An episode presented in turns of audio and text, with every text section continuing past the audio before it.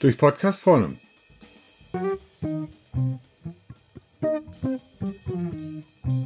Heute Liefertreue. Ja, hallo liebe Zuhörer. Wir haben heute Sonntagmorgen. Ich bin gerade zwischen zwei Rugby-Spielen. Ich habe mich absolut für das Thema begeistert. Aktuell ist ja Rugby-WM. Gleich spielt Australien gegen Wales. Und bevor es da losgeht, möchte ich Ihnen noch mal ein bisschen was zum Thema Liefertreue erzählen. Denn das mit der Treue, das ist so eine Sache. Im privaten Umfeld schwört man sich ja ewige Treue und manchmal reicht schon ein Seitensprung, damit das Glück wieder ein Zweies oder ein Rosenkrieg aufzieht. Wäre das im Wirtschaftsleben mit der Liefertreue auch so, dann gäbe es wahrscheinlich keine intakte Kundenlieferantenbeziehung und ich als Berater müsste umschulen auf professionellen Scheidungsanwalt. Aber mal Spaß beiseite, ja, Liefertreue einzuhalten ist manchmal eine Herausforderung und diese dann zu messen kann auch recht tricky sein. Ich denke, dass es klar sein dürfte, dass die Liefertreue natürlich aus dem ERP-System heraus generiert wird. Aber neben dieser Basisvoraussetzung gibt es noch ein paar weitere Anforderungen, die es zu berücksichtigen gilt. Erstens, wogegen wird eigentlich gemessen?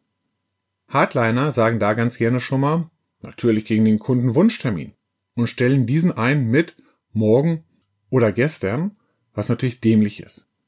Gemessen werden kann die Liefertreue nur gegen den ersten vom Lieferanten bestätigten Termin. Das ist schließlich sein Versprechen. So ist natürlich auch tödlich, wenn dieser bei Lieferverzug überschrieben wird. Dann ist die Liefertreue immer top, aber die Produktion dürfte sich weiterhin beschweren.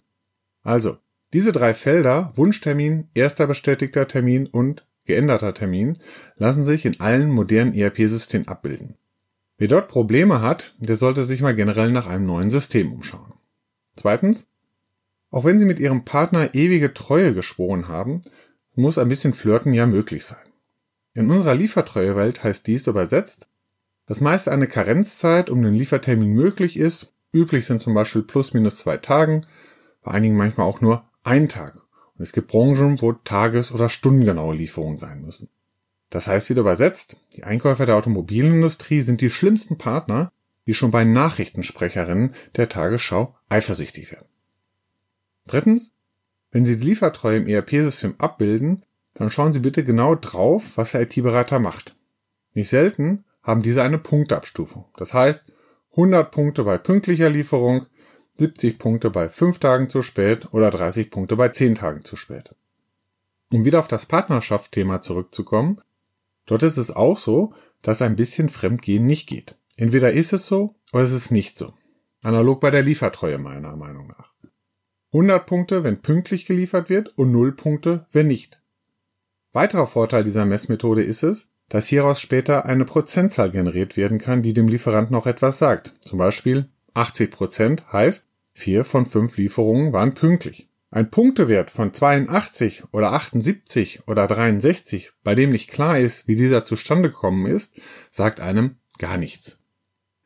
Viertens, wir Europäer und insbesondere wir Deutschen haben ein verklemmtes Verhältnis zum Thema Datenschutz meiner Meinung nach. Was Sie einen als schützenswert erachten, wird woanders auf der Welt als mangelnde Transparenz gesehen. Ich teile diese Meinung, auch beim Thema Liefertreue. Hier sollte offen im Lieferantenportal aufgezeigt werden, wer wo mit seiner Liefertreue steht. Denn Wettbewerb erzeugt bei den Schlafmützen Aktivität und fördert, dass diese ihre Zeiten verbessern. Denn keiner will im Ranking hinten stehen auf den Abstiegsrängen, ist recht nicht, wenn es jeder sehen kann. Wie jetzt ein Lieferant von den hinteren Rängen der Liefertreue auf die Spitzenplätze geführt werden kann, das ist ein eigenes Kapitel für sich im Bereich Lieferantmanagement.